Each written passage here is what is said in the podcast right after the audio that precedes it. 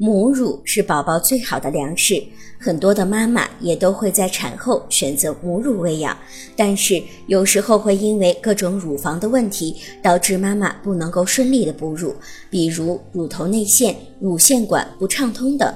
准妈妈只有在孕期提前对乳房进行护理，才能避免产后哺乳时一些不必要的麻烦。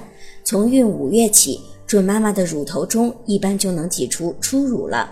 会在乳头上结成痂，准妈妈在这段时间最好每天洗澡。要是天冷，可以做局部的清洁。